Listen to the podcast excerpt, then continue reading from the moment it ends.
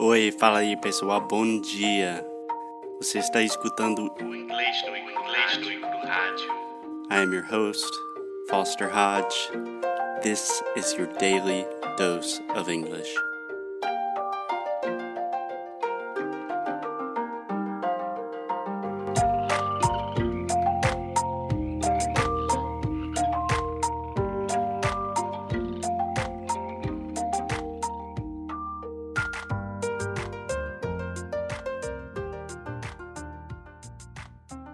Hey, hey, hey, Alexia. What's up? How are you doing? Hello, Foster. I'm just fine. Are you better? I'm doing a little bit better. Thank you. Thank you for publicly stating my illness. I had several students today wishing me well, saying they hope that I felt better. And then I recognized that. Alexia had been publishing that on Instagram. Uh huh. It's on Instagram. Uh, all our lives. Our lives just like us. Is it like pictures of me sick in bed? Yes, almost. Great. Awesome. Uh, today, since the last few days I've been kind of sick, means I've been sitting around watching a lot of Netflix, a lot of series. So I thought that would be a good thing to talk about. What do you think? Yeah. I love Netflix. You know that. I'm know addicted to shows. Yes, Alexia watches a lot of series. So, Alexia, last time we talked about the I sound, the difference between the E and the I. And for some reason, we said Netflix. So, before we get started, let's just take a look at the pronunciation of the word Netflix. All right. Uh huh. So, first, can you just say the word for me? Netflix. Netflix. Não, em Isso. português é Netflix. Okay. In inglês, English? Netflix. There we go. Netflix. Two things you want to think about here. First, this is what I call a soft T, almost a stop T, where your mouth is more or less in the same position to produce a normal T sound, like time table, where you're really saying t t. But we don't quite make that sound. So I just say net Netflix. Netflix. Do you hear that? I'm not really articulating the T sound. Uh huh. Netflix. Perfect. Perfect. One more time. Not so exaggerated. Netflix. Perfect. Great. And the second thing I wanted to mention is in the second syllable, the second part of the word, we're saying flicks. So this is the I sound. It's not Netflix, it's Netflix. Flex. Cool. So all together now, I love watching Netflix. I love watching Netflix. Yeah. Do you know? I think you know this. Maybe we've already mentioned this in a podcast. I can't remember. Do you know what the phrase Netflix and chill means? Yes.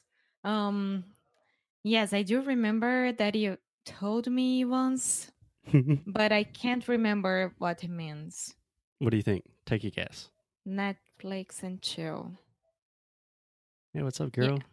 You gonna come to my house, Netflix and chill tonight? Ah, yeah, it's like a a line, right? How do I say yeah, this? yeah, it's kind of like a pickup line. Yeah, pickup line. Yeah, I don't know exactly. Apparently, this is what the younger kids are doing, so I don't Are know what sure they're saying nowadays. Yeah, I'm pretty sure. But apparently, Netflix and chill is more or less a euphemism for like, hey, do you want to come over to my house? Maybe watch a movie, see what happens. in our in our time would be like, vamos assistir algum filme. Nowadays it's Netflix or Amazon Prime. Nowadays, it's actually Netflix and just chill. Uh-huh. There's no, there's no secret message there. It's and, and it's so so so weird. Like it's not weird because I mean it's cool, but it's weird at the same time. that we act like old people and we are both just so everyone knows we're 28 years old both of us getting old Yeah, I'm going to 29. Yeah. okay so Alexia we know how to pronounce netflix we know that netflix and chill is a cool phrase for younger kids maybe a little inappropriate and too young for us apparently Alexia you watch a lot of netflix what are you watching right now Right now I'm rewatching House. rewatching house okay Yes. House is a show about the doctor that always has a crazy case and it seems like he's not going to solve it and then he solves it. Yeah, it's an amazing actor. I forgot his name, but His name is Hugh Laurie. Hugh Yeah. Laurie. Hugh Laurie, he's a British actor. hmm So during the show, he has his American accent. So I think it's amazing how he could do that. Yeah, that's really cool. Alexia and I were actually talking about that yesterday. One day, when Foster knows more about how to explain better the different dialects in Britain, we'll talk about it. Maybe next yeah. And with House, there is Dr. Chase as well. And I don't know his name.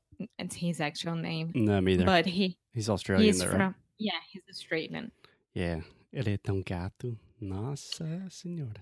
Bom, quando ele foi pro Chicago Fire, ele virou meu um dos meus atores preferidos. Okay. E- e- during Chicago Fire, he has an American accent as well. Yeah. So before Alexia is daydreaming about Chicago Fire and Australian blonde boys for a while, um, Alexia, do you use?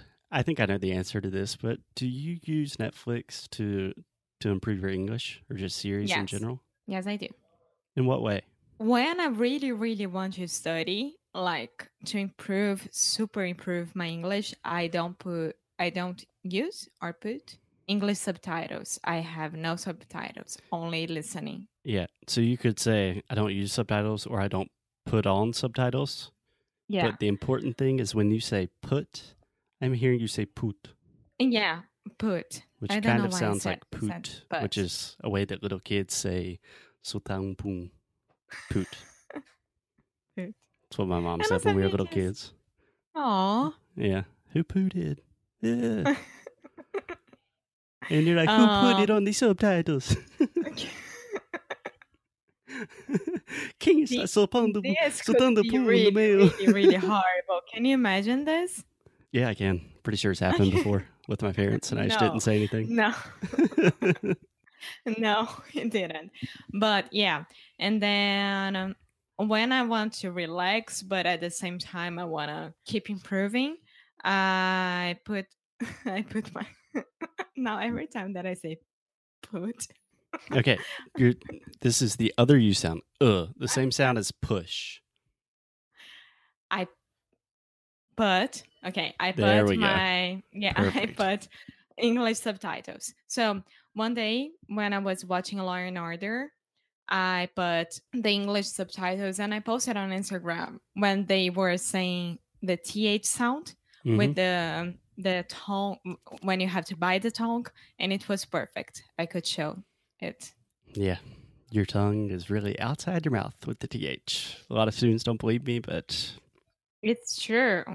it actually does depend on your tongue size a little bit. But with most people, including myself and you, to correctly produce the TH sound, the tongue's going to have to be out outside of your mouth. Yeah. And that's it. I think that I use most for it. Yeah. Yeah. I don't take notes. I don't do anything like this because I don't know. I like to study like this, but maybe some people could take notes about something. Yeah. Alexia, you are you ready for some tough love? Something. Yes. Do you know what tough love means? No. No? Tough love? No, I understood that, but I don't know what you want to say. when you're giving someone tough love, it's like hard advice or difficult criticism to accept. okay. So I'm just preparing you for the criticism I'm about to give you. Thank you, Foster. no, it's really not criticism. It's just my personal opinion. I know you know this is you should never with your level of English, you should never be using subtitles. I'm just Um, Uh, I'm more, I do agree. I really, really do agree. I'm not saying anything, but sometimes I'm watching it with my dad most of times, and when I but put oh my god, what happened with me when I put subtitles?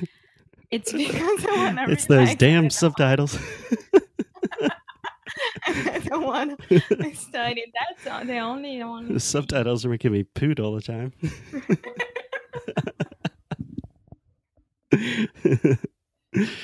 so, Alexia, I agree with. I always tell this to my students as well. If you're with your dad, if you're with your husband, wife, whatever, and someone else needs subtitles, yeah, don't be the asshole who's like, no, no subtitles. This is English, advanced English lessons. I tried to do this with my friend, and she almost killed me. Who? Bruna. Of course, Yeah, I think most people know Bruna by now. She comes up pretty often. she listens to us. So if you're with someone else, that's totally cool. But the truth is, especially in a foreign language, if you are using subtitles, you're going to be reading. It's just Yes. impossible, very, very, very difficult to listen to audio in a foreign language and read simultaneously unless you know exactly what the dialogue is already going to be, you know? yeah, Yeah, that's true. That's true. Yeah, that's why people should start doing this with very, very easy series. Yeah, I always recommend starting with something you know. That helps. Yeah. Yeah. So if you want to improve your vocabulary, if you want to, I don't know, work on some small grammar things or just work with dialogues, subtitles, totally cool. But if you really want to get to the heart of your problems in English, I imagine they have to do with understanding native speakers and fast conversation and the sounds of pronunciation. To do that, that means subtitles no bueno. no bueno. no, no, mucho no bueno. Yeah, but I but I do agree. You know that I do agree. I know you agree. Alexia, just one last thing before we go. I want to talk about something that I used to do a lot more than I do now, but I still think it's very valuable and a very good practice for anybody that's training your language. Do you know what I'm talking about? No. What I like to do is more or less memorize an entire scene, like an entire collection of dialogue from a movie or a series that I like. In general, I'll pick something that I've already seen before and I'll choose my favorite scene from that episode or that documentary or whatever. And I'll try to choose like one or two minutes of dialogue and memorize everything as well as I can. So I just slow down the speed, I repeat a million times, try to mimic and imitate the intonation, the rhythm, and then I try to shadow them in real time. And then the ultimate nerdy language thing is I will try to completely take off the audio, mute the audio, and then I just play the characters completely. Yeah. Um, it was what you tried to do with me with the opening from Law and Order. Oh yeah, that worked out really well.